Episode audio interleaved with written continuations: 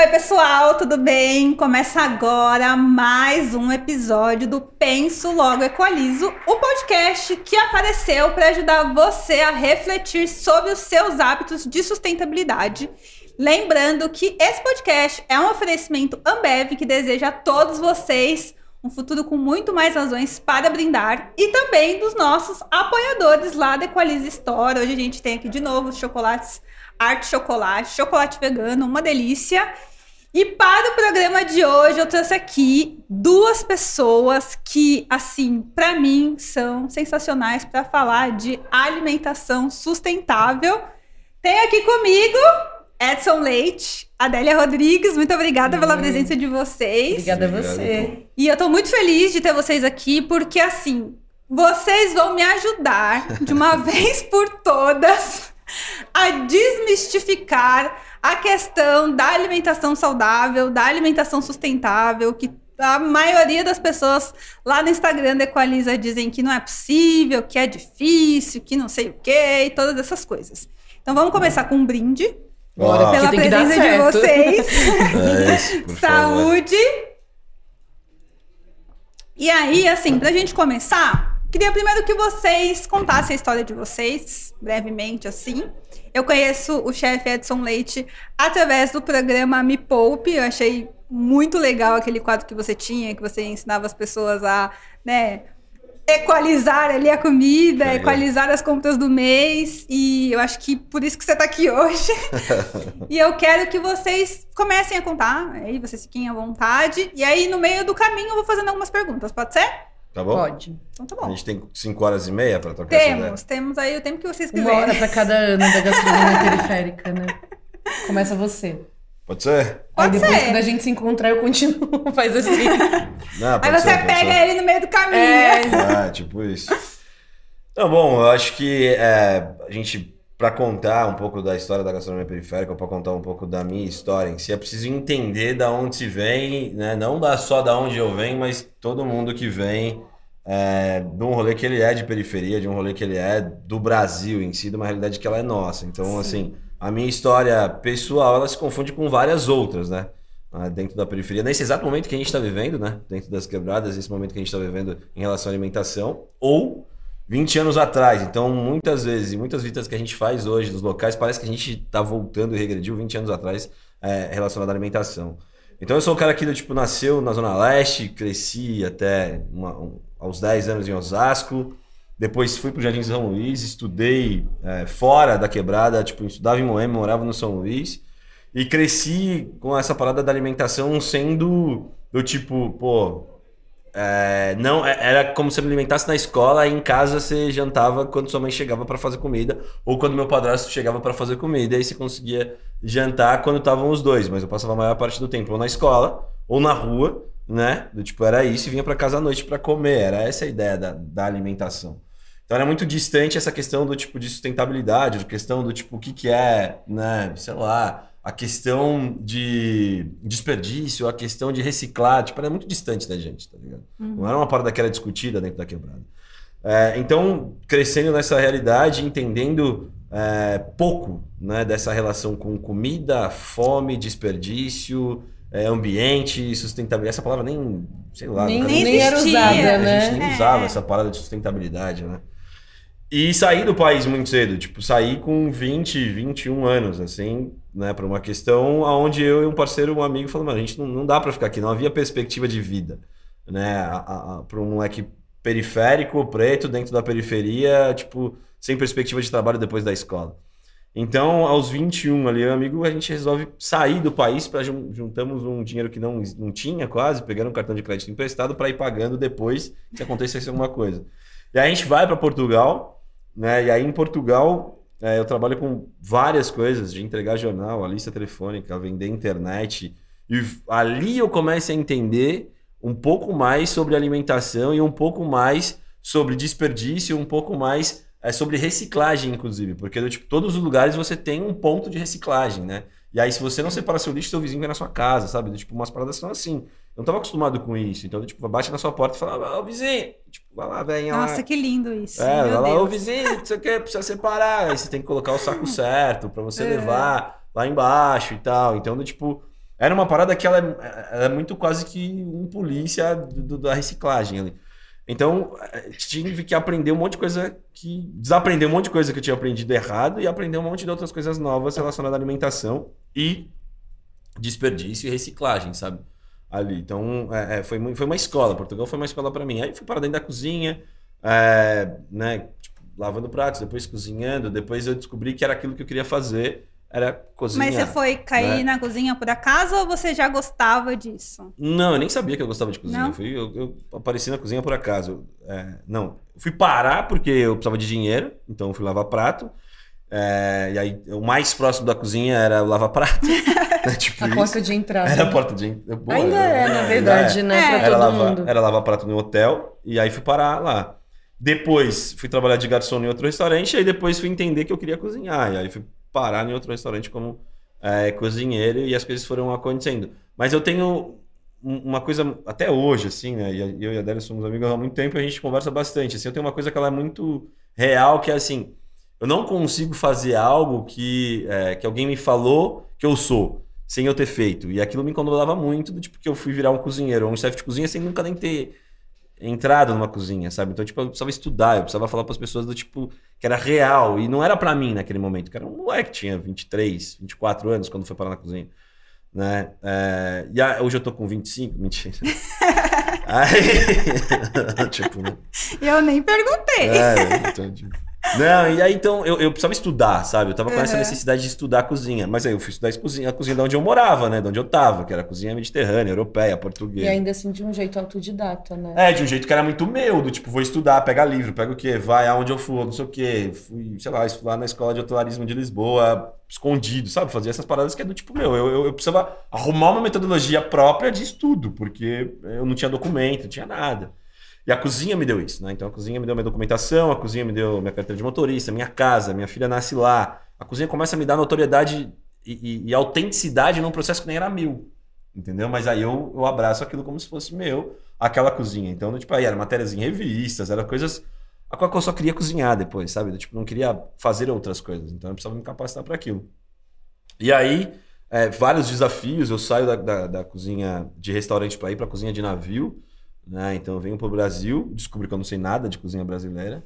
E, tipo, passo um tempo estudando coisas, inclusive, do Brasil, para levar para lá. Então, tipo, feijoada e muqueca era coisa que eu fazia no restaurante onde eu tava todo sábado. Eu era muqueca feijoada, muqueca feijoada, muqueca feijoada. Porque do tipo, era algo que eu falei, não, cara, eu preciso né, buscar. E, então eu fiquei meio que especialista nas duas coisas, inclusive.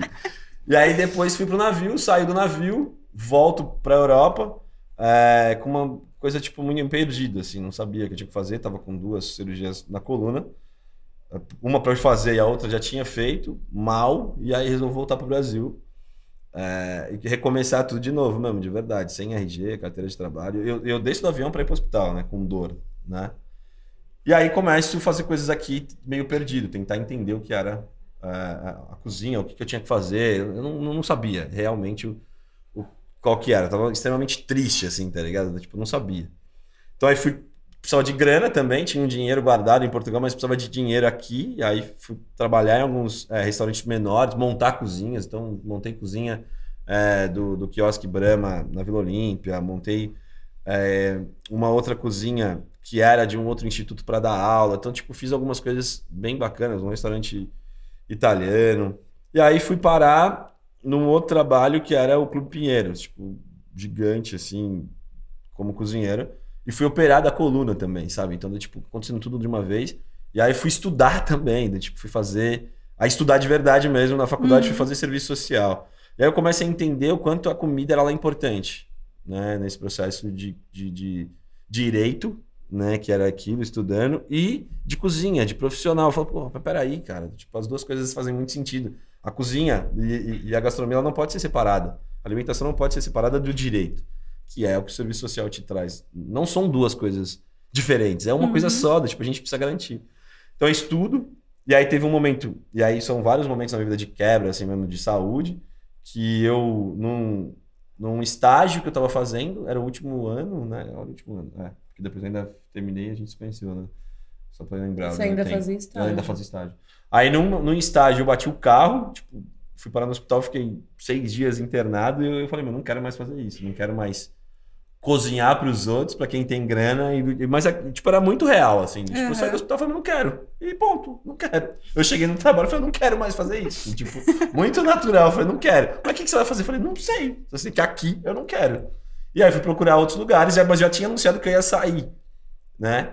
Fui procurar outros lugares. E aí, é, para eu dar aula, era isso que eu queria. Eu tinha muito isso na minha cabeça. E aí foi onde eu achei a, a, Fundação Julita, que era um lugar onde era próximo da casa da minha mãe, onde eu tinha voltado a morar no São Luís. Foi onde eu conheci a Adélia. A Adélia era coordenadora de juventude lá. E a Adélia foi quem me entrevistou para ser um educador. Então, tipo, ela hum. fez a minha primeira entrevista e ela me falou uma frase que eu é, não esqueço até hoje, que ela falou assim, achar um chefe de cozinha e um assistente social na mesma pessoa é muito difícil. Tipo, nunca vi isso. E talvez não veja mais. E para mim, eu, sei lá, nem tava entendendo o que era aquilo, tá ligado? Mas ela falou, isso é muito difícil. Porque você já tá aqui na garantia de direitos de jovem e adolescentes, né? Que é estar nesse lugar. E você traz uma bagagem de cozinha, né? Mas eu precisava ser lapidado para isso. Não era educador. Tipo, hum. ali. Não era educador. Eu era um cozinheiro. Formado na Europa. Do tipo, sabe? Uma realidade diferente, né? Do que você diferente. ia trabalhar. É. O que eu tinha de ligação com esses jovens e com esse local era que era do mesmo lugar de onde eu tava, de onde eu vim. Onde você mora. Onde eu morava. morava né? Uhum. Entendeu? Então isso era mais fácil. É, e aí ali começa essa maluquice toda aqui. Esse negócio todo que a gente vai é contar. E aí você se encontra com aí... ele, agora você conta a sua parte. Exato. que a gente tá treinado já nesse né? processo. Um conta uma parte, é. outro conta outra. É, eu sou né, uma, uma mulher que não é de São Paulo, então você sempre vive quando você vem do Nordeste para São Paulo, você vive na periferia, né? Nunca vi ninguém vir para São Paulo e falar, vou morar em, sei lá, vou morar tá em Moema. é, não existe isso. E vem todo mundo com, um, pelo menos a, a geração da minha mãe veio muito com aquela ideia de vamos para São Paulo. Primeiro foi para Brasília, do Maranhão e de Ceará para Brasília, para depois vir para cá, numa ideia de que aqui era um lugar de muitas oportunidades. Só que você começa a questionar para quem que são essas oportunidades, né? Para quem que elas são dadas? Porque repetidamente elas são dadas para as mesmas pessoas ou para as mesmas histórias, né? Elas Sim. vão se repetindo e o restante fica no entorno. Então acho que tem muito essa configuração de que o Nordeste também, o Norte e o Nordeste também é a periferia desse Brasil. Então a gente sempre veio da periferia, né?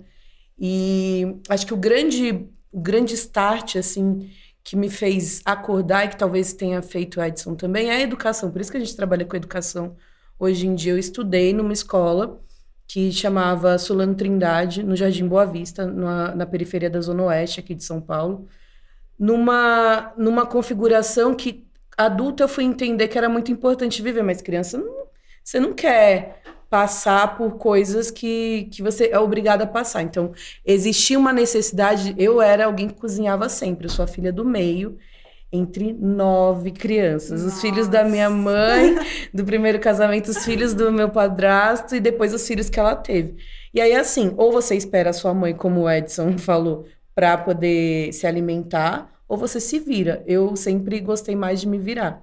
E o repertório alimentar é, da minha família era muito assim: a gente vai para cozinha e aí cozinha o dia inteiro, né? Eu, eu, tenho uma tia que ainda mora em Brasília, que eu falei que agora em janeiro eu vou visitá-la. Eu falei assim: já prepara, porque é, é, só uma substituição. Você termina de cozinhar uma coisa, todo mundo terminou de comer, ela bota outra coisa e aí vai indo, né? Tipo Minas Gerais, é assim também, é, né? Total. a gente vai só trocando os pratos, né? Mas passa o dia inteiro ali. A mesa é no quintal, já precisa nem ter que ir em lugar nenhum. Você já fica ali, vê o dia inteiro passar no quintal.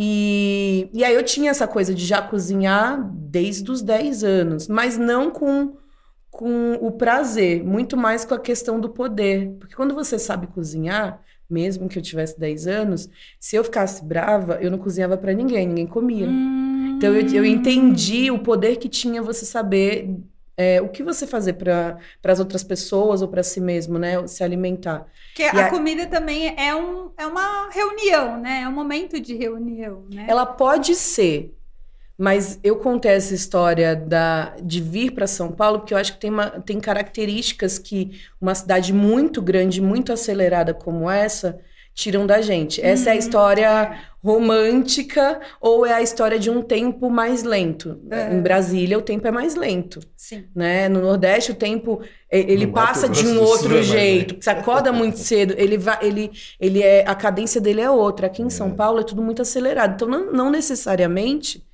você come todo mundo junto. Eu lembro é. que enquanto não tinha TV, depois a gente foi melhorando de vida, mas enquanto não tinha várias televisões, você tinha que comer e depois você ia negociar quem ia assistir naquele momento. A partir do momento em que isso fica mais acessível, e que bom que fica mais acessível porque as pessoas precisam ter escolhas, o grande lance de você ter uma TV em cada cômodo da casa faz com que as pessoas se alimentem sem nem ver o que está dentro do prato. É. Não é nem que ela não está olhando para outra pessoa, ela só tá botando alguma coisa para dentro. E aí eu estudei numa escola muito legal que chamava Solano Trindade, que é um, um poeta muito importante, que é alguém muito importante da cultura brasileira. E eu tive uma professora maravilhosa que ia para a África sempre e contava as histórias. E aí a gente ia vendo que é, a educação ela, ela possibilitava você ir muito além, né, do que aque, aquele lugar, um né? do que aquele lugar. E quando eu entrei na faculdade, fiz psicologia. Quando eu entrei na faculdade, é, eu tive um grande choque de realidade, porque eu já não morava mais nessa quebrada, já morava é, mais para a região do Butantã, mas ainda assim, é, eu estudei numa faculdade caríssima, assim, que não, não conversava com o universo das pessoas. Eu tinha 17 anos, imagina que a maioria das pessoas estavam na segunda faculdade. Né? Então, entender de psicologia com 17 anos foi difícil, mas também foi uma coisa assim, meu olhar estava mais atento, mais investigativo. O que me chamou muito a atenção, é, e que aí foi como eu decidi que eu ia trabalhar com psicologia social, é você entrar na biblioteca e você ver corredores e corredores de TCCs escritos maravilhosos, de ideias incríveis, que não são colocadas em prática. E de você entender que a periferia é sempre o, o, o, campo de investigação. Então, você vai lá, quase como num processo de colonização de novo, e diz assim: nossa, eu sei um monte de coisa, porque eu estou numa universidade cara, investiga tudo, suga tudo que você pode, e depois você nunca nem volta nem para mostrar o livrinho, assim: ó, oh, isso aqui foi meu TCC que eu escrevi sobre você. E aí eu falei, cara, eu preciso mudar isso, eu preciso fazer faculdade e voltar para esse lugar.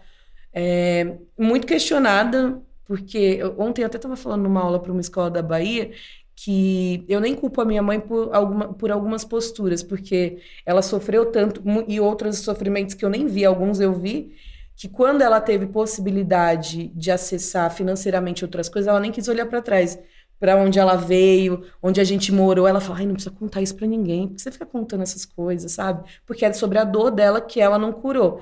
A minha eu transformei em, em possibilidade, né? é, em possibilidade. Então, fui, fui desde o do, do momento um, assim, na faculdade, tá, mas eu não quero ter um consultório, eu quero entender como é que a gente vai trabalhar com grupos, com, é, com ONGs, com outras coisas, porque não era muito meu universo sentar. Eu adoro fazer terapia, é o que me salva, mas não é para mim ser a pessoa que vai ficar ali. E aí fui para a Fundação Julita, que é uma organização muito antiga, quase, sei lá, acho que está com quase 100 anos Nossa, agora, não, né? 70, 70, não, já foi. 70 era quando a gente estava lá. Mas eu fiquei 10 anos lá, vi de tudo, assim, de tudo, tudo, tudo. É, trabalhei com quem as pessoas menos gostam de trabalhar, que é juventude e adulto. Que a criança é muito fofinha, o idoso é fofinho, então todo mundo quer trabalhar com, com essas faixas etárias. Eu fui, é, enfim, fiz várias coisas, mas me tornei coordenadora de juventude e trabalho. Então a gente pensava como que o, o, jovem ingressaria no mercado de trabalho com um pouco mais de consciência. Tipo, tá tudo bem você começar como jovem aprendiz se for essa portinha que você vai entrar. Tudo bem você lavar prato. Mas depois, o que, que você vai fazer depois disso? O que você quer fazer, né? Qual é, é o seu sonho, né? Porque eu também fui a pessoa que escutei, mas por que você vai fazer psicologia? Tipo, a gente é pobre não existe psicólogo pobre. Tipo, sabe, no imaginário das pessoas. É. Vai estudar administração, vai estudar, sabe, as, as profissões seguras, a, as profissões seguras, né? É. E aí, é, quando a gente se encontrou, eu já estava um bom tempo na, na Julita, mas acho que foi um, uma coisa de um frescor mesmo, de alguém pensa, a gente é muito diferente, mas alguém pensa muito parecido comigo sobre o que, que a gente pode criar aqui de possibilidade. A gente não quer escolher pelo outro, pelo jovem ou pelo adulto, e dizer para ele: ah, você só tem esse caminho. Porque o mais legal foi que quando ninguém percebeu, a gente, a gente foi indo por várias coisas que, que não eram necessariamente o caminho dado. O caminho dado era ah, você vai fazer ADM, ou você vai trabalhar aqui como sei lá o que a vida inteira e vai ficar nisso. Não, vou explorar o, o mundo, né? Então acho que no meio do caminho a gente vai conversar muito disso, que o que faz muita diferença é você ter possibilidade de escolhas e ter consciência na hora que a escolha aparece. Mas para isso tem todo um preparo, assim, tipo, e o que preparou a gente talvez não tenha sido a consciência das nossas famílias, né? É, acho que foi muito mais o processo do da escola, né? E você estudar fora, pegar o ônibus, falar, essas pessoas são diferentes, por que, que as pessoas maltratam as outras dentro do ônibus? E quem não maltrata, por que, que tem, tá tratando diferente? Por que, que eu como isso? Por que, que todos os dias na saída da creche a mãe tá esperando a criança com o salgadinho e o refrigerante? Que tipo de compensação emocional é essa? Assim, pô, fiquei o dia inteiro longe de você. Ela sabe que na creche a criança comeu cinco vezes mas ela precisa dar alguma coisa que seja a representação desse, desse afeto, né? Então foi, meu, foi incrível é, trabalhar na Zona Sul em um lugar só durante tanto tempo e poder observar e, e contribuir para o desenvolvimento de tanta gente. Mas quando a gente se conheceu, a gente estava assim, tá, e depois daqui? Hum. Para fora desse muro. Que aqui tá muito legal. Lá é uma antiga fazenda. Então, assim, tipo, uma área verde gigantesca, fazendinha, comida vegetariana para quem quiser, é, faz meditação, faz yoga, faz tudo. Recicla. É, tipo, é Tava incrível. Perfeito, né? É, e quem não chega aqui? Então, nessa provocação que a gente se encontra, a gente falou, então tá, então a gente não tem que estar tá aqui. Dois doidos, porque a gente não tinha dinheiro, tá? é, você tinha uma CLT, né? É, tinha uma CLT tinha 10 anos de um, para receber de rescisão ali. É. E é, foi isso que a gente investiu para construir o que é a gastronomia periférica, que a gente nem sabia que era um negócio social. Né? A gente sabia o que era uma ONG, o que era um trabalho voluntário, a gente sabia o que eram essas coisas. É, mas no começo a gente já foi se capacitar e aí entendeu, não, então a gente é um negócio social. A gente está fazendo uma diferença e ao mesmo tempo gerando uma receita que a gente reinveste, que é o nosso princípio até hoje. A gente é, tudo que a gente faz é para reinvestir dentro de um processo onde a gente vai formar outras pessoas.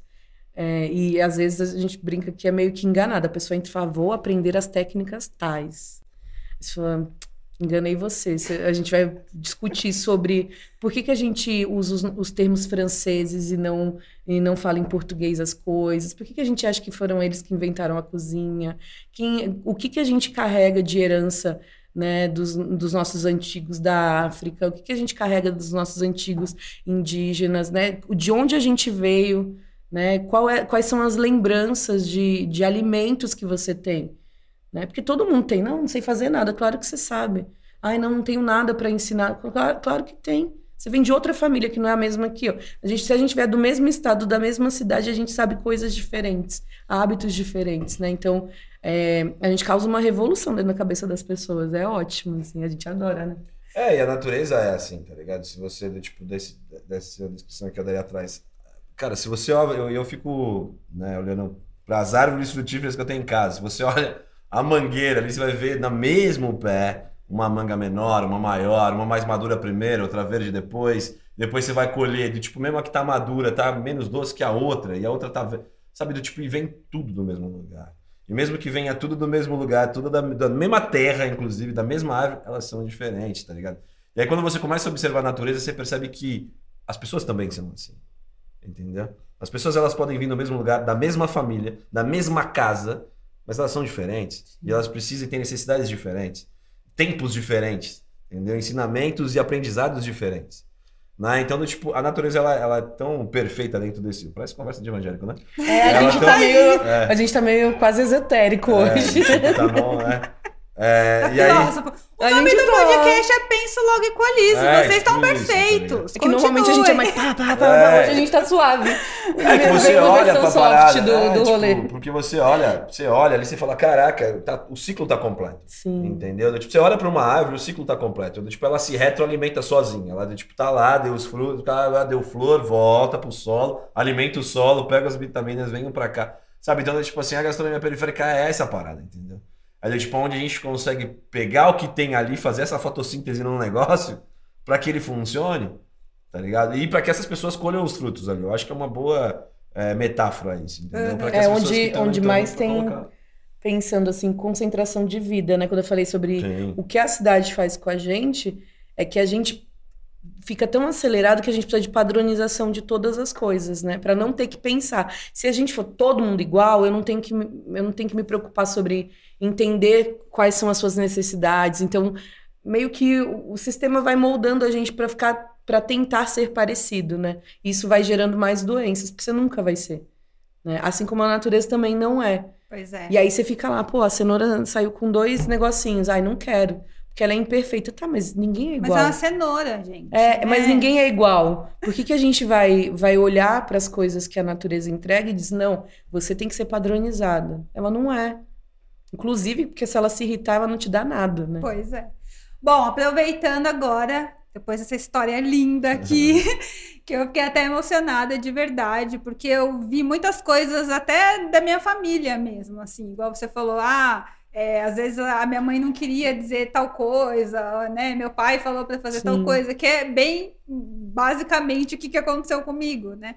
E eu queria meio que vocês ajudassem é, eu, o, a, o pessoal da Equaliza a entender e também a desmistificar a alimentação. Porque acho que assim, hoje em dia, né, em pleno 2022, as pessoas ainda elas não conseguem entender o poder da alimentação. E como vocês explicaram aí, a gastronomia periférica ela existe para isso, para mostrar que sim, você consegue aproveitar o todo, você consegue fazer outras coisas a partir do que o outro sabe, do que você sabe.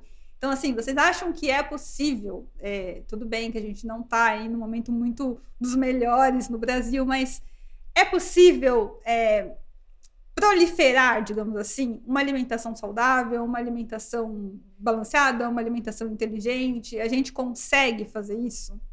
E de que maneira? Eu acho que eu acredito que sim, que a gente acredita que sim, senão a gente não teria uma escola de gastronomia pois é. social. É.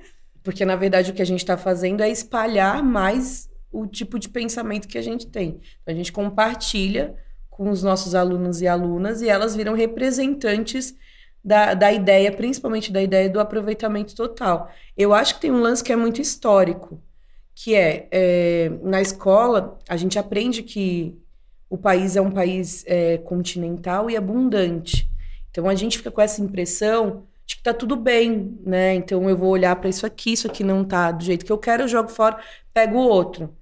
Isso mesmo entre pessoas que têm muito pouco. Por quê? Porque foi ensinado para elas que existe um padrão de perfeição e que tá tudo bem jogar fora. Existe dentro dessa concepção o, jogar fora. Elas não têm ideia nenhuma de sustentabilidade nem nada disso. Quando a gente pensa em, em, em se alimentar, tem muitas armadilhas que, que são colocadas do tipo quanto tempo você vai gastar com isso. Exato. Né? Ai, agora eu tenho pouco de dinheiro, então se eu vou na feira e eu moro, sei lá, sozinha, a pessoa me oferece três bacias de alguma coisa, deixa eu levar. Porque, nossa, eu vou sair lucrando, mas eu não sei o que fazer com aquilo. Então, a gente, a gente tem a lógica do, do acumular, inclusive na comida. Né? Então, o primeiro ponto é discutir esse lugar da, da abundância, que ela não é mais real. Ela, ela é real para algumas pessoas que têm dinheiro. Abundância de dinheiro te dá possibilidade de escolha. Né? Não necessariamente porque a gente é abundante territori eh, no território e a gente tem sei lá quantos mil quilômetros plantados, a gente tem possibilidade de todo mundo comer. A gente deveria ter, mas não tem. Não tem acesso para todo mundo. Então, esse é o primeiro ponto. Entender qual é, é essa pequena, ah, esse pequeno chip que é colocado na gente, que a gente fica aí repetindo durante muitos anos. Não, mas daria. Não, não dá. Não dá na estrutura que é de desigualdade. Você tem uma estrutura desigual, nem todo mundo vai poder ter acesso às mesmas coisas, né? Eu acho que uma coisa importante, é, eu sempre digo isso para que essa coisa seja desmistificada em relação à alimentação saudável e tal. A primeira coisa é a linguagem, tá ligado? Para aproximar as pessoas e para aproximar quem quer que seja em qualquer assunto, você precisa é, traduzir algumas coisas, sabe? E principalmente quando a gente está falando de questões que elas são sustentáveis, saudáveis, orgânicas, né? tipo nutricionais. São palavras que a gente não está acostumado a lidar dentro da quebrada, tá Você não tá acostumado a lidar com a nutricionista para você, sei lá, é a mulher que coloca um jaleco e vai lá, mano. Tipo, é isso. Eu nem sei o que essa mulher faz, sabe assim? Sabe? Então, tipo, é, é, é muito louco isso, porque normalmente são pessoas que vão para corrigir processos que estão falando que a gente tá fazendo errado, né? Principalmente dentro da cozinha. E aí, quando a gente fala de orgânico, parece que é um bagulho, tipo, muito caro, sabe? Quando você fala de integral, parece que é um bagulho ruim, entendeu? Então, tipo, a gente precisa primeiro, assim, na, na, minha opinião. O reaproveitamento. É, né? o reaproveitamento. Pessoa fala, ah, mas eu não queria comer ah, resto. Ah, eu... Aí você fala, não, não é sobre cê, isso. Tá, é exatamente é, o, isso. O reaproveitamento. Fala, não, mas se você tá reaproveitando é que você já errou. Esse é o primeiro ponto. Tá ligado? Então, tipo, mas como assim? Então, cada ponto desse de linguagem tem uma explicação e a gente precisa aproximar, sabe? Então, quando a gente está falando né, de um produto orgânico, e aí tem um parceiro meu que é o Rafa, que tipo, foi o que eu aprendi com ele, né? Eu sempre falo isso, que é assim, o orgânico é um bicho na folha, irmão, ele não é idiota, tá ligado? É isso, entendeu? Porque quem come veneno é nós. Então, se tiver um bicho na folha, é porque aquilo ali tá saudável e não tem um nível de agrotóxico aonde você, certo? Vai consumir aquilo. Se não tem, desconfia. É o selo de orgânico. É o selo de orgânico. Selo de orgânico. É, o selo, o selo, de orgânico é um bicho na folha. Entendeu? Então não é comida orgânica, né? Sabe? Do tipo, não é isso, é comida sem veneno. Entendeu? É, esse é o ponto, tá ligado? Porque se você fala é, comida orgânica, parece que tem que ter um selo para alguém valide aquilo que não tem, não sei o que, que a semente não é transgênica. Que... Eu falei, meu irmão, só quero comer o bagulho e não ser envenenado. É só isso. Entendeu? Do tipo, não precisa abrir no barato. E eu tô dizendo nesse momento, não é que a gente não precisa falar sobre, não é isso. Eu tô dizendo que a gente precisa falar de outra forma. Sim. Que as pessoas entendam, tá ligado? Esse, é uhum. é, esse é um ponto. Porque o bicho, sei lá, você vê um alface andando, é, é pior do que se você vê o cara jogando veneno na alface. Falei, não, mas se eu vejo um alface andando com uma lagarta, é da hora, entendeu? Porque, tipo, minha avó falava, mas se o passarinho comer, você pode comer. É, tipo, era, sabe, de sabedoria ancestral. Ela falava, se o passarinho comeu, come. Porque isso você pode comer. Você não sabia se você podia comer ou não. Mas ela, na observação dela, ela dizia. Entendeu? Se ele tá comendo e não morreu, vá lá. Meu pai falava isso. Meu pai, Entendeu? às vezes, tipo, pegava um doce que tava com formiga. Ah, não quero comer esse. Ou qualquer coisa é. que tava com formiga, pão, ele. Tamanduá come formiga e não morre. Por que, que você não vai comer? Você entende? Do tipo, como a Aí gente. Aí você vai no restaurante caro, você paga pra é, comer. Pra comer você tá entendendo? Então, tipo assim, a, a linguagem, então, no meu ponto de vista, ela é muito importante dentro desse rolê, entendeu? Então ela precisa desmistificar essa parada do orgânico, né? Do sustentável. O que é sustentável, mano? Né? O que, que é sustentável? Tipo, como que a gente vai é falar isso? estratégica, né? É, porque sabe? ela é estratégica para aproximar. Então, assim, no momento em que foi interessante é, trazer o mercado de orgânicos para um maior número de pessoas que vão comprar e consumir, você começa a fazer a explicação do que, que é o orgânico. E para o restante, você não explica que são as periferias, porque elas nem têm tempo, na verdade, de parar e é. prestar atenção sobre aquilo, né? Então, você só joga ali uma palavra difícil e fala, não faço ideia do que, que é isso. Sabe? E aí uma parada Mas não que... deve ser para mim, né? É, tipo e uma isso. parada que a gente tava falando dentro... Você começou, né, até trocando essa ideia que é assim, pô, como que. Aonde é produzido o alimento, tá ligado? Sem veneno.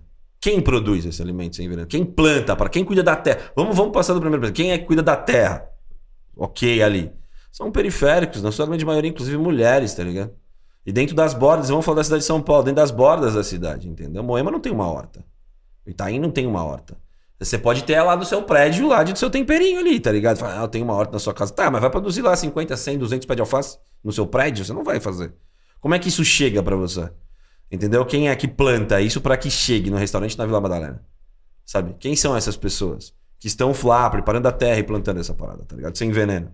Entendeu? E aí, muitas vezes, inclusive, consumindo ultraprocessado, porque ela sabe que ela tá produzindo algo que é importante, que é sem veneno, para quem tem dinheiro para comprar daquilo. Ela sabe.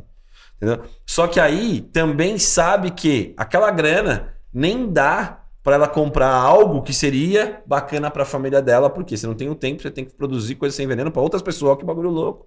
Então a gente vende saúde e compra veneno. E aí tem uma outra parada mais louca nesse processo, porque ainda a gente compra mais caro. Sabe por quê? Porque se sai do Ceasa hoje um alface e qualquer outra coisa para ir dentro da quebrada, ele custa mais caro do que para ir para Pompeia. E ah, como você tá dizendo isso? Eu falei, mano, só faz uma conta básica. Quantos quilômetros é para ir do Ceasa até Parelheiros, no supermercado? E quantos quilômetros é para ir do Ceasa até a Pompeia, no supermercado? Mas ele veio de Parelheiros. Né? Você entende? E vem do outro lado. É. Você tá entendendo? Então, tipo assim, a gente acaba pagando mais caro pro produto que muitas vezes a gente plantou. Muitas vezes não. 100% das vezes a gente plantou ele. sem veneno para voltar para esse ciclo. É, é, um bagulho que não, não, não faz sentido, entendeu? para mim. É. E, e, e, ele, a gente trocando essa ideia, parece lógico, né? Hum. Mas, Mas não é. todo mundo, né? Ele é complexo porque o que eu falo sempre é um dos maiores problemas do nosso desperdício é a logística, tá ligado? Tem um monte de gente querendo plantar, tem um monte de gente plantando, depois tem um monte de sobra que não chega para quem não tá comendo. E depois tem um monte de sobra dentro desses outros lugares que são supermercados para não tem ninguém que leve para quem precise. Um dos maiores, maiores problemas de desperdício é logística. Um dos maiores, maiores problemas de entendimento sobre alimentação é linguagem. Tá ligado? Então, tipo, essas são as duas coisas, é, na, na, minha opinião, básicas para resolver. Tipo, você falou, me ajuda dentro desse processo. Tipo, para resolver. Sabe? Você ia falar? Eu ia que semana passada eu tava conversando com uma, uma pessoa do MST e ela tava me contando que as pessoas que tinham selo de orgânico dentro do, de um grupo ali de agricultores estavam com muita dificuldade de reaver o selo, porque na pandemia não tinha para onde escoar, ninguém conseguia vender, foram para a cidade trabalhar, foram trabalhar de segurança, de faxina, de outras coisas, e subiu o, ali o rendimento mensal, o que impossibilita tirar de uma maneira gratuita a, o, a, o processo do selo. Aí você fala, caramba, mas o que, é mais importante, então? Também não é a gente educar as pessoas a falarem sobre o sem veneno fora né, da, das bolhas. Não é também questionar por que, que eu vou comprar o orgânico ou o sem veneno e aí eu enfio dentro de várias sacolas, ou ele está super embalado em questões plásticas. É. Qual é o sentido disso, né? Então, o questionamento ele é parte importante do, do desmistificar. Eu preciso olhar para aquilo e pensar, mas é, sempre foi assim, precisa ser assim o tempo todo? Porque minha avó, sei lá mais quem, cozinhava é, com talo com a casca porque precisava, né? E aí não chamava é, reaproveitamento nem aproveitamento nem total. De resto, nem né? de resto. Chamava de talo, porque é o que ele é, né? O Exatamente. Talo, é a folha. Né? Exatamente. E a gente sabe que uh, o, o, jeito como você se alimenta também vai contar um pouco da sua autoestima. Quem que vai querer comer o resto? Sim. Ninguém quer comer o resto. Então, você chamar de reaproveitamento ou de o resto de comida, ah, a gente está é, reaproveitando o resto de comida, a pessoa não vai querer comer ela quer ter dignidade também nesse processo, né? Então, acho que sim, a linguagem ela é fundamental, né? É, e aí quando a gente fala de, o que eu falei, né? Ah, ah vamos é, reaproveitar. Eu falo, não, mano, se, se, você tem que reaproveitar algo é que você errou no seu planejamento, tá ligado? E não quer dizer que você não tenha que reaproveitar. Tipo, se eu tive que reaproveitar o arroz, porque eu tenho três pessoas na minha casa, porque eu calculei mal a parada. Então, tipo, é isso, eu calculei mal. Dentro de um restaurante, eu calculei mal. E é isso, tá tudo bem eu ter calculado mal? Não, porque se você calculou mal, você gera desperdício. E se eu gero desperdício, eu preciso de um segundo plano para saber o que eu vou fazer com aquilo. Então, é, é, a gente precisa partir desse princípio, tá ligado? Então, do tipo, tá, então como é que eu faço algo para que não haja desperdício? Porque se eu faço, se eu tô aqui fazendo algo, uma ficha técnica ou alguma coisa, já pensando que eu vou reaproveitar se sobrar, já tá errado. Tipo, tá tudo bem ter uma tipo, sobra, é, né? Já tá errado, tá entendeu? Isso. Tá, que tem muito aquele Esse... ditado, melhor sobrar, do que, que faltar. É, então, não, na real, é melhor ter para todo mundo comer. É. É só isso, tá ligado? É melhor você planejar. Entendeu? Essa é a ideia. É. Básico. Então, né? tipo, Exatamente. a gente planeja a ação. Então tá, beleza, são 100 pessoas. Pô, hoje em dia tá até mais fácil. Entra no Google da vida, tem tabela para você ver gente. quanto mais ou menos as pessoas comem, como comem, aplicativo para você fazer. Você entra ali para fazer. Os cálculos são quase que automáticos. Ah, são 200 gramas de arroz, sabe? Tipo, nutricionalmente falando, né? Pô, você, pra pessoa o que ela precisa, sabe? Porque é o que eu sempre brinco, né? Do, tipo, se você tá com sede ou fome, é seu corpo falando para você que tem uma coisa errada. Você não tem que comer porque está com fome, você tem que beber água porque está com sede. Você tem que beber sempre e comer sempre para que você garanta um bom andamento do seu corpo, porque fome e sede é o alarme de incêndio no seu corpo. Uhum. Então, do tipo, nutricionalmente falando, eu preciso suprir essas necessidades. Então, o que, que eu preciso com um adulto comer? Pô, são tanto de arroz, tanto de feijão, né, tanto de legumes, tanto aqui de proteína para compor todo esse prato e comer X vezes ao dia. É isso. Aí, se for fazer a conta, tipo, não dá um quilo de comida, mas eu tô comendo cinco vezes no dia, sabe? Uhum. Eu tô ali alimentando o meu corpo. É, é, sabe, é uma conta básica do processo. Então, beleza. Então, tô dentro do restaurante, tô calculando mais ou menos quanto de pessoa entra aqui. Tá. Ok equalizei todo o meu, equalizei todo o meu, meu sistema aqui de alimentação. Beleza. E eu preciso ter repertório para saber se não apareceu aquelas 100 pessoas no meu restaurante, o que eu vou fazer? Porque aí a culpa não é sua. Entendeu? Sim. Eu calculei comida para 100, apareceram, sei lá, 80. Aí eu preciso ter o um repertório para saber o que eu vou fazer com essa sobra que sobrou de 20. Aí é sobra, não é resto. Sabe? Aí sim eu tenho que pensar num reaproveitamento. Eu não posso começar a partir de um princípio de reaproveitar antes de eu começar a me planejar para fazer. Isso é o princípio básico em casa também, sabe? Eu tenho que me planejar para ir fazer compras. Eu tenho que, tipo, meu, a gente tem a mania de ir no supermercado fazer compra mensal, né? Do, tipo, a gente. Sempre fala. Não, isso. vamos fazer a compra do mês. Porra é essa? Tipo, entendeu? O mercado fica, sei lá, 10 minutos da sua casa. Pra que, que você vai no mercado? Vai no mercado, tipo, meu, sei lá, uma vez por semana, Mas duas. Isso era a herança da inflação, né? É, que os tipo, pais corriam no mercado isso, é. antes de mudar o preço, né? É. Então, assim, 5 quilos de arroz. Eu falo, cara, você come 5 quilos de arroz? Você não, nem tem onde guardar, né? É. é. Você entendeu aqueles potes gigantescos que a gente tinha, tá? Não. Que nem come arroz todo dia, às não, vezes. Sabe? Ah, banana, do tipo uma dúzia, tá mais barata. Você come uma dúzia de banana, a banana estraga em três dias se deixar no bagulho na sua casa. Você come uma dúzia de banana? Não, então, na feira tem uma vez por semana. Pô, eu, eu, eu, eu sei onde fica. No entorno da minha casa, a feira é de todos os dias, tá? De São Paulo. Mapeio feira. Então, do tipo, não precisa. Entendeu? E aí, eu planejei, beleza? Não preciso fazer isso. É, é, essa compra de bolão. E se eu fiz e errei e não consegui comer, eu também preciso ter repertório para fazer o quê? Putz, eu vou desidratar, eu vou congelar, né? Como que eu vou armazenar? Aí é técnica. Que é uma outra parada. Entendeu? Então, do tipo, eu vou estudar para todo esse processo não acontecer e vou me planejar para isso não acontecer. É isso que a gente hoje, dentro da gastronomia traz, da gastronomia periférica traz, desde o princípio, sabe? Então. É, é... Que é o que influencia na nossa escolha é, do público que a gente Sim. quer prioritariamente trabalhar. Então, quando a gente vai selecionar para um curso, normalmente eu tenho, sei lá, 800, 900 inscrições para 120 vagas. Então você precisa criar critérios. Você, antes não, era assim, em cima. No primeiro ano era em cima, né? A gente tem, sei lá, 50 inscrições. Agora não, 900 é coisa pra caramba. E a gente escolheu é, priorizar as mulheres pretas e pardas, porque são elas as, as lideranças de família, e são elas que primeiro vão testar essa técnica dentro de casa. Hum. Normalmente o homem está focado num, num, desenho de carreira, onde eu vim aprender isso aqui para eu implementar naquele restaurante X que eu almejo trabalhar. Ela quer aprender para começar a testar em casa, para empreender em casa. Ela vai fazendo esse teste dentro da casa dela.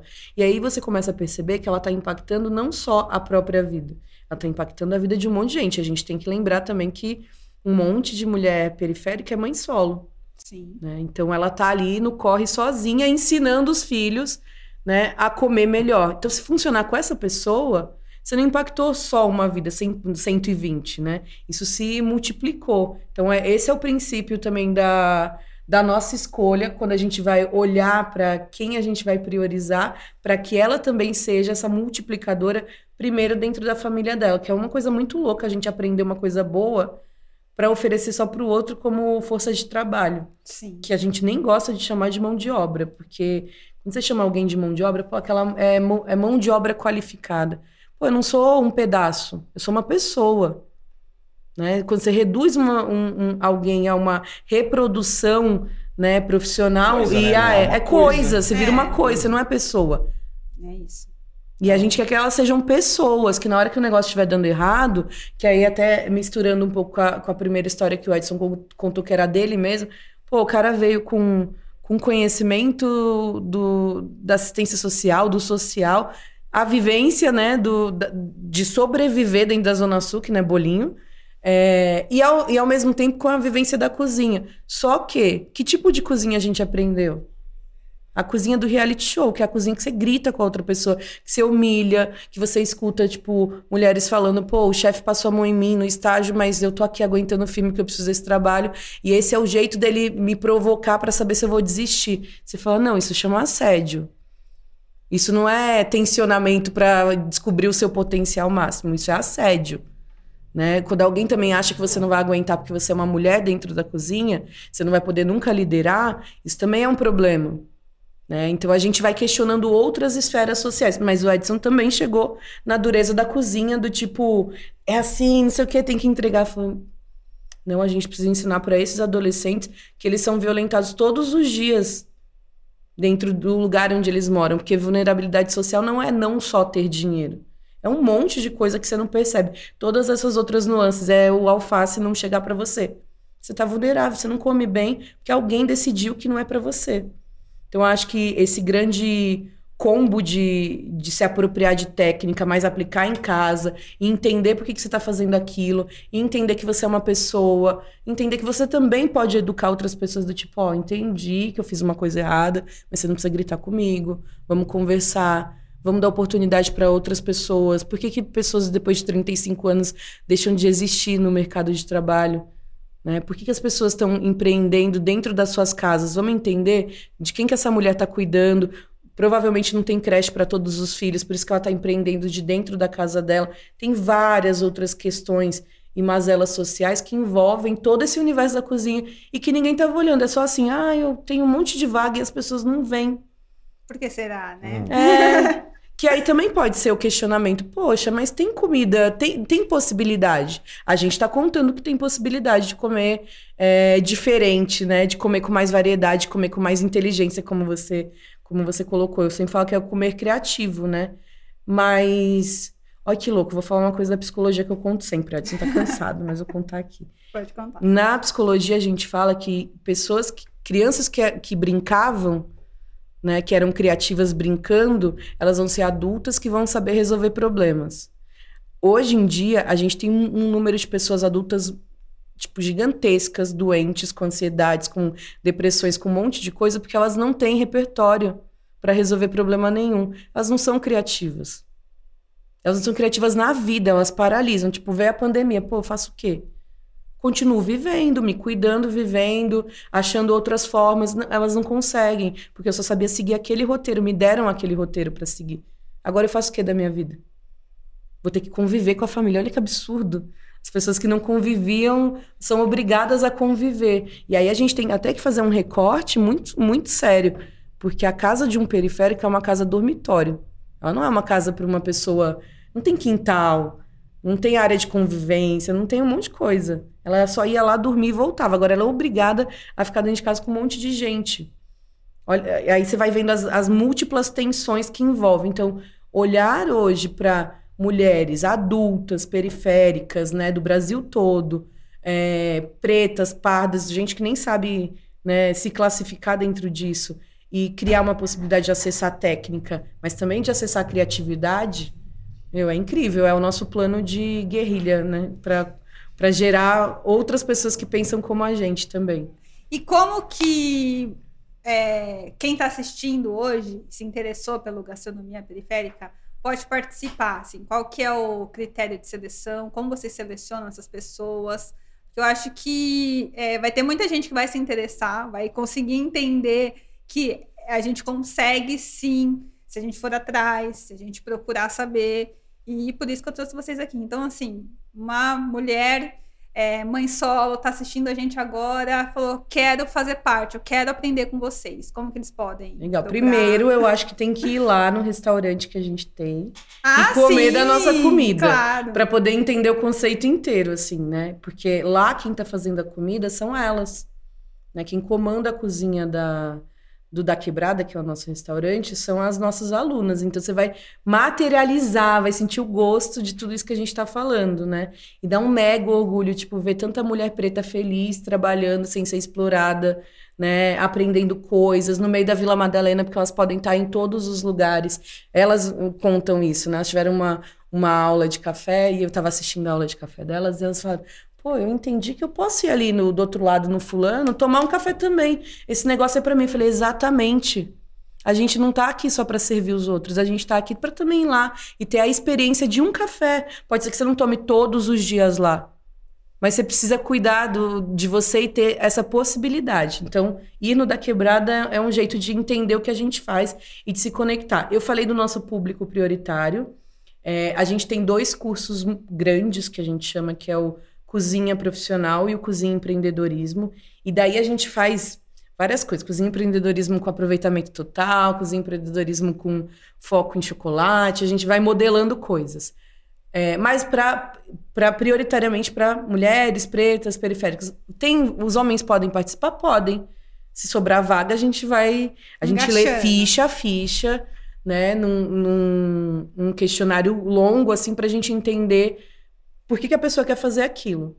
A gente quer, de fato, é, colocar pessoas no mundo do trabalho com esse tipo de mentalidade. Então, se for para hobby, não são esses dois cursos. Mas eu vou dizer que o hobby também é importante, porque o hobby é autonomia. Uma pessoa que está aprendendo a cozinhar, não para se profissionalizar, cara, ela vai deixar de pedir no aplicativo as três refeições por dia. Olha que, que, que, autonomia, que louco. Um dia seu aplicativo parar, será que a pessoa consegue comer? Não. Então, a, a autonomia através do hobby é importante. Uhum. Mas aí a gente tem esses dois cursos, e aí a gente inventou esse ano, porque as pessoas falam: ah, não sou preto, não sou mulher, não sou. Faço como? Aí a gente abriu cursos livres, então a gente faz cursos mais rápidos com temáticas específicas. Então esse ano a gente teve chocolate, café, café que é um curso com, com um barista incrível, amigo nosso. É, e teve mais um, marmitas e congelados. Esse foi muito interessante porque tanto, tanto pessoas que trabalhavam com marmitas, mas de um jeito meio. Ai, ah, só tava fazendo. Tudo chamava marmita fit, mas não era fit, entendeu? É. Foram fazer para aprender a precificar, aprender outros jeitos de fazer marmita, né? A Ju, que é a nossa professora é, mostra o custo do. Se você usar o isopor, o custo se você usar a outra embalagem, o custo se você usar a marmita de vidro, onde você está educando o seu cliente a devolver para você também. Né? Nossa, então, isso é, é muito ótimo. legal. É. E aí foi, foram esse, é, essas pessoas que trabalham com isso e pessoas aleatórias, do tipo, eu entendi que eu tô trampando de casa, não vou voltar e quero aprender a fazer as minhas marmitas para comer bem sem me atrapalhar durante o dia, porque eu não vou conseguir fazer almoço ou jantar. Então, tinha os dois públicos. É muito libertador, né? E marmita é uma excelente maneira de você manter ali uma alimentação, né? É, sem dar as, as escapadinhas, é... seja o iFood ou qualquer outra maneira de comer, industrializados, etc. E de você entender o quanto que rende cada coisa, é. né? Senão você enche a geladeira, a tá gaveta comendo. de um monte de coisa. Você fala, tá lindo, dá pra tirar uma foto. É. Depois estraga tudo, porque pois você não é. come tudo aquilo, Ai, né? olha, nem comi, olha. Exatamente. Ai, tô enjoada da mesma é. coisa. Ah, tem que comer isso de novo. E só pra gente fechar, vamos falar um pouco do restaurante, que eu também queria. A gente até ter a presença aqui do Felipe, mas ele não conseguiu vir. Mas eu quero que vocês falem também um pouquinho de como começou essa coisa com o restaurante, Ixi, como, de onde surgiu o restaurante. Na outra vida. Eu já até já estive no restaurante, uma delícia, maravilhoso. Então fala aí um pouquinho, convida o pessoal para conhecer. Você já convidou Boa. basicamente aí, mas. É. Eu queria. É, um ponto, acho que para falar, para chegar isso no restaurante, um ponto importante que você estava dizendo, né? Do tipo, como as pessoas descobrem, ou como chegam, como elas sabem é, sobre a gastronomia periférica, a gente precisa também é, voltar só um pouquinho, é, entender que assim nem todo mundo hoje tem internet ainda, Sim. né? A gente tá, eu sempre brinco que a internet ela precisa estar tá na cesta básica, tá ligado? Né, das pessoas. Então a gente está falando de 39 milhões de pessoas que não têm acesso nenhum à internet ainda no nosso país, de 212, né? Tipo de dados oficiais. Imagina quais não são oficiais dentro desse rolê. Então a gente, a gastronomia periférica acabou de voltar, a gente acabou de voltar de Dourados, numa, na, numa aldeia indígena de 22 mil é, pessoas de três etnias diferentes, aonde a internet chega muito mal e quando chega, você não tem rede a partir do momento que você entra dentro de uma aldeia. Então, tipo, Mas a gente chegou e só que a gente entende, só que a gente chega lá. Uhum. Então é importante que a gente também entenda as nuances desse país, de que cada pessoa, de cada quebrada, de cada aldeia, de cada morro precisa, né, dentro da relação de alimentação. Porque mesmo quando chega pouco, ainda chega comida, tá ligado? Ainda chega comida. Há lugares que não chega água, mas chega comida. Entendeu? Então, do tipo, ou saneamento básico, né, mas chega comida. Então isso é muito importante. Aí eu sempre brinco que a estratégia gastronomia periférica é tipo meio testemunho de Jeová, tá ligado? Você não quer atender nós no domingo, mas você sabe que você olha pela janela, você sabe que tá lá fora. Que a gente é insistente. É, entendeu? Mas você sabe que tá lá fora. Ou, tipo, se você nunca leu uma sentinela, você sabe que ela existe. É. Não é isso? Porque você, tipo, em algum momento da sua vida, alguém te entregou uma sentinela e falou: o que, que é isso aqui? Que era o livrinho do testemunho de Jeová. Foi, leu. Tipo, que a estratégia de testemunho de Jeová é justamente você bater de porta em porta. Sabe? De você olhar para as pessoas. E aí você escolhe se você quer atender ou não. Não é isso? Uhum. Então é a mesma coisa da gastronomia periférica. A gente vai nessas entranhas mesmo dos lugares para que as pessoas saibam, ó, você tem sim a possibilidade e ainda tem um poder de escolha. Porque a partir do momento que você retira o poder de escolha das pessoas, você tira tudo delas. entendeu? Tudo, absolutamente tudo, quando você tira o poder de escolha, né? Então esse é um ponto importante dessa chegada, de como pode se conhecer. Então, na rede tá fácil, mete lá, arroba gastronomia periférica, vai aparecer o Instagram, TikTok, o YouTube, é, sei lá, um link de descrição, de link de descrição, tudo. Vai aparecer lá, o site da gastronomia periférica. Agora. Né? Mas como é que você entra dentro da, da, da favela para tentar entender e para falar com aquela mãe, com aquelas pessoas que estão ali? Pela rádio comunitária, muitas vezes por um líder comunitário da quebrada, pela uma liderança que é dentro desse rolê. Você precisa estar tá ali, olho no olho, trocando ideia com essas pessoas, tá ligado? Pelo WhatsApp, tipo, sabe? Precisa estar tá lá. Então esse é um, é um ponto muito importante a ser dito. Porque senão a gente só fala para os mesmos lugares sempre, né? E a relação do restaurante, né, que é a, a pergunta que você trouxe, o restaurante ele nasce, é, na verdade, na primeira ideia, assim, quando a gente se junta, se conhece, a gastronomia periférica era um restaurante escola, então tipo a gente recebeu um aporte financeiro de uma pessoa que é, ela, ela pediu para mim sempre, então tipo não fala o nome dela porque ela pediu, falou não precisa, mas é, pra gente é muito importante e foi muito importante porque ela acreditou ali, lá atrás, tipo, do que a gente poderia fazer com uma escola. Ela foi, sei lá, entrou com uma BMW na favela e falou: o que vocês precisam? Eu falei, mano, de uma escola. Ela falou, do quê? De gastronomia. Ela falou, quanto custa? Eu falei, X. Eu falei, então toma o dinheiro e faz. Foi exatamente assim. Aí eu virei pra Adélia e falei, ah, mano, a gente tem é, X dinheiro para sobreviver um ano. Tipo, era metade da metade do que a gente ganhava em outros lugares. Eu falei, vamos fazer? A Adélia falou, vamos. Eu falei, então é isso. Então a gente vai ter que reduzir tudo e gasto de tudo. Então a gente pensa nesse restaurante, né? Nesse restaurante escola num outro lugar que era de uma outra parceria, que era um bar. A gente transforma esse bar num restaurante escola com uma turma de 20 alunos, que se formam 15, então uma das menores taxas de evasão no curso de gastronomia, e ainda a gente mantém isso, uma das menores taxas de evasão nos cursos de gastronomia, na gastronomia periférica. E a gente forma essa turma numa cozinha que nem existia até, até então. Tipo, foram quatro meses para ficar pronto uma escola, mas essas pessoas estavam sendo formadas num curso de gastronomia, primeiro na toda a parte teórica, para depois entrar numa cozinha. Então, esses alunos também são muito importantes, que eles acreditaram numa escola de gastronomia que não existia. Era uma sala, sem cozinha, sem fogão, sem lanche. A gente ia amarrando com uma hamburgueria de um parceiro que mandava hambúrguer todas as quartas, com um lanche de um que ia trazendo o outro. É desse jeito que nasce a escola de gastronomia. Com essas duas pessoas dando aula de tudo e chamando convidados para darem aula. E esses alunos e alunas hoje são, tipo, meu, de verdade, quase que superstars dentro de outro rolê. Tem seus próprios negócios. Os 15 ou trabalham. trabalham com a gente. Ou trabalham com a gente. Os 15 estão dentro da área de gastronomia, que é uma outra taxa gigantesca. Sabe? Que não havia um processo como há hoje na gastronomia periférica, sabe? A gastronomia periférica são 25 pessoas trabalhando, né? Diretamente, fora os indiretos de jurídicos e outros que. Professores de professores que são né, contratados. Então, assim, é muita gente dentro desse universo da gastronomia periférica que nasce com um restaurante escola. Que a gente depois percebe que a gente não estava também preparado para ter um restaurante escola. A gente precisava ter uma escola primeiro. Né? Então a gente vai para uma escola municipal, né, de uma, de um, com uma outra parceria, num espaço público, monta uma cozinha do zero. A gente é maluco mesmo.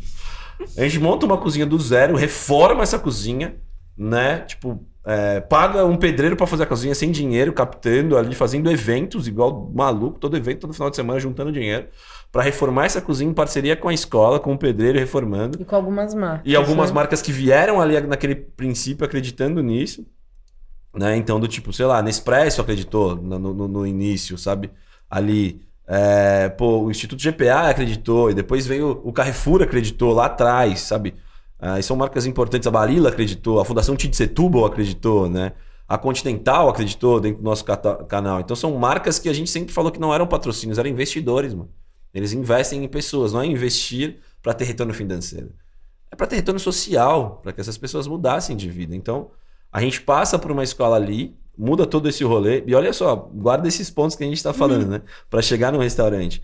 A gente depois vem para uma pandemia, cria um curso em EAD aí sabe o que a gente fez no primeiro ano? Além de é, ter duas mil famílias durante seis meses recebendo cartão, alimentação, em parceria com essas marcas, alimentação, porque eram duas mil famílias que infelizmente a gente teve que escolher para receber durante seis meses alimentação. A gente criou um curso em EAD. Ah, sabe o que a gente fazia? A gente colocava tudo dentro da Kombi e entregava na casa dos alunos, tudo, os insumos para que eles tivessem aula no Zoom e pagava internet de todas essas pessoas para que elas entrassem no telefone dela. E o professor da casa dele, que também recebia os materiais na casa dele, na, na Kombi, tinha uma pessoa que levava uma sacola, pra, tipo alfa, o alface, a, a, salsa. E a gente tinha um problema, que a salsa foi comprada de manhã, ela chegava murcha à noite, no, tipo no último aluno, aluno. A gente, mas a gente fazia chegar, entendeu? A gente fazia chegar. E quem estava fora de São Paulo e queria ser aluno, a gente mandava o dinheiro para ele que ele comprasse no mercado mais próximo. Pra ter. É, em 2020 foi assim. E a gente também forma alunos na parte de gastronomia em EAD ali para estarem preparados para hum, alimentados e preparados. A gente depois cria uma plataforma própria, um site com quatro meses, era um Netflix, um série. Quatro meses, 44 profissionais envolvidos diretamente de professores, gravando para dentro de um site né? mais uma equipe reduzida de. É, tipo, filmando tudo isso, dentro da quebrada, de dentro da quebrada, equipe dentro da quebrada, de vários lugares e parceiros gravando isso. Uma logística insana, né? Para fazer essas gravações. Colocamos a plataforma no ar. Vem aqui agora, tipo, 2022, a gente já estava com o projeto do restaurante há dois anos, tipo, junto com a Mãe Terra, que vem com essa parceria. Estudando, que tenha que ser um restaurante dado de origem animal, que tinha que ser restaurante social, que tinha que materializar, como a Adélia falou, tudo isso que eu te contei.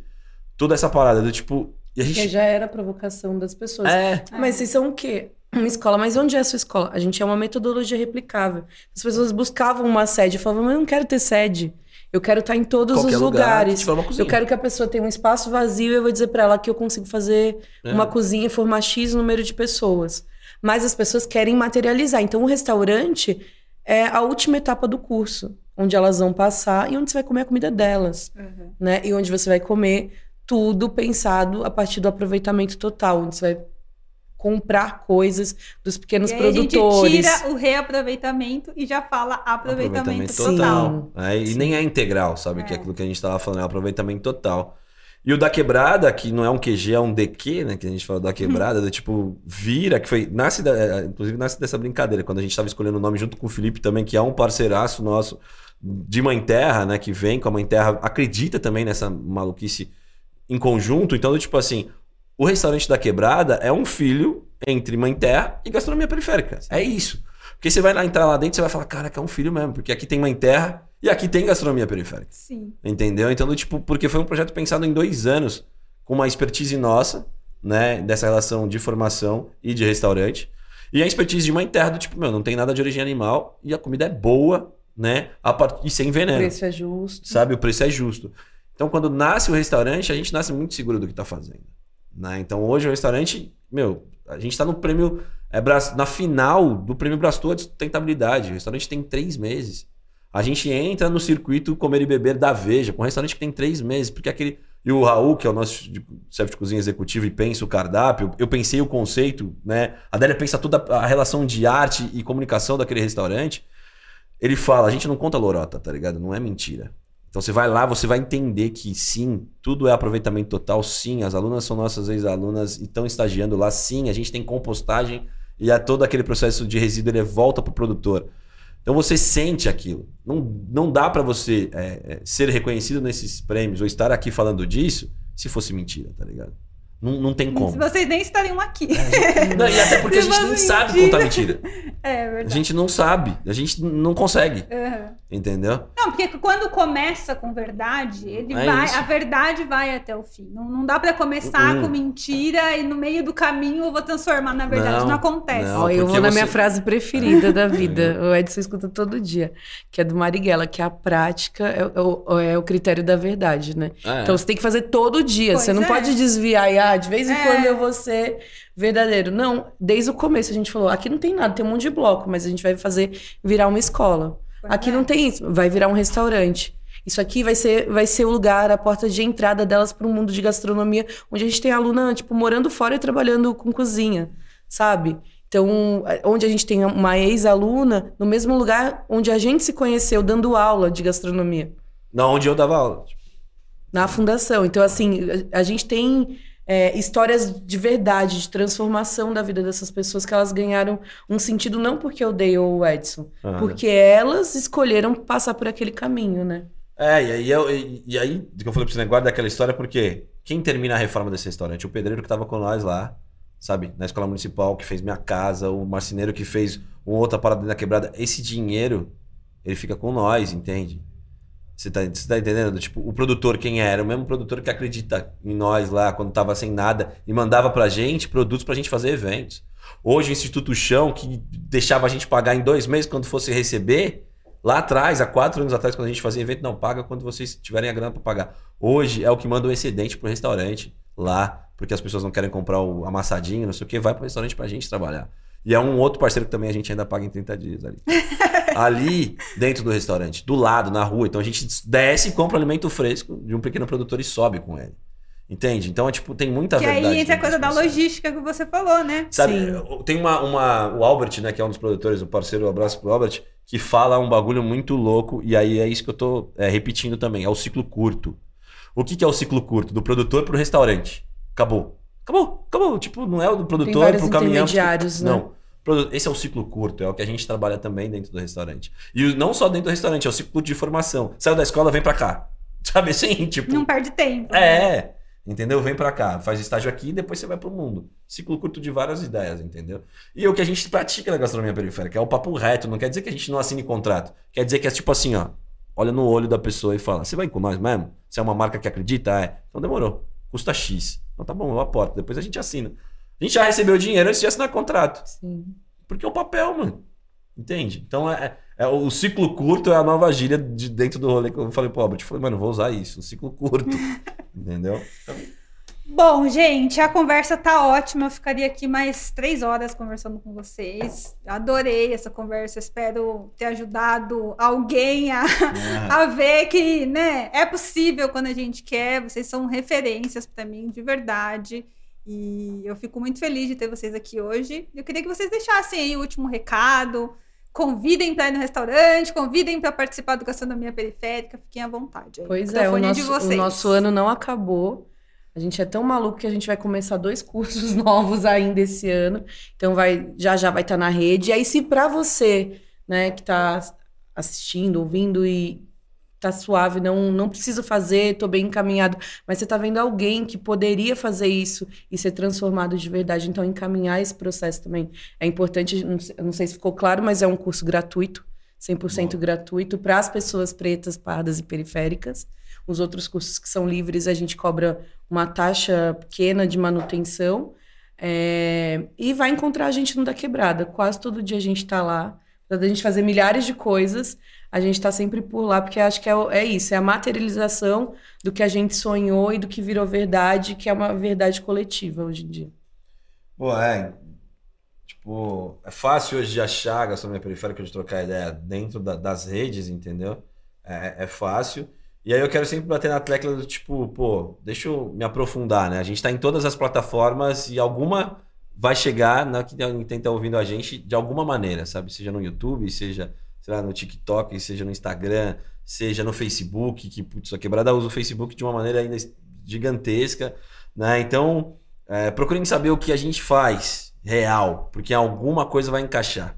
Ou é só para comer, ou é para formar, entendeu? Ou é só para ver e se entreter sabe? Ou se é para trocar ideia. Ou para entender coisa. também, né? Eu acho que o mais importante, sabe? assim, e repito, por que, que eu trouxe vocês aqui hoje? Para entender é, a nossa realidade, como você falou no início, entender o passado, para conseguir entender o presente, para parar com essa passação de pano, que às vezes é bem irritante, de tipo, ai, não dá para fazer, ai, não posso fazer. Tá bom, não pode dar em algum momento, mas pode dar em um outro momento. Vá conversar com pessoas que possam te ajudar a fazer dar certo. Ajudem pessoas, né? Às vezes você tem uma situação muito confortável ali, mas a sua funcionária que trabalha na sua casa não tem. Então ajuda ela, mostra a gastronomia periférica para ela, mostra para sua vizinha, para seus amigos, né? Fala isso numa mesa de bar, fala sobre isso numa mesa de bar. Mas não dá pra gente só ficar querendo falar que não dá certo, quando tem pessoas que provam, assim como vocês, que dá certo, que é é possível, né? É, então, na individualidade acho... talvez não dê certo mesmo, né? Pois é. Que tudo que a gente contou aqui é feito no coletivo. As pessoas é, personificam muito e começou, né, só com essas duas pessoas, mas hoje todo mundo que você chegar lá, você pergunta se é da onde, eu sou da gastronomia periférica. Então todo mundo se sente pertencente dono desse processo. Então, no coletivo é mais possível, né? Pois é. É isso. É isso, gente. Muito obrigada. Obrigado você. Pessoal, muito obrigada por quem assistiu até aqui. E lembrando que esse podcast é um oferecimento da Ambev, que deseja a todos vocês um futuro com muito mais razões para brindar. Se vocês gostaram desse podcast, por favor, deixa comentário, deixa like, é, se inscrevam lá no Gastronomia Periférica. Vou deixar o link de vocês Boa. aqui no descritivo desse vídeo. E é isso, Felipe. Tô esperando você aqui, já que você não conseguiu vir hoje. Venha, sei lá, mês que vem, ano que vem, porque também quero conversar com você, tá bom? Boa. Um beijo e até o próximo vídeo. Tchau!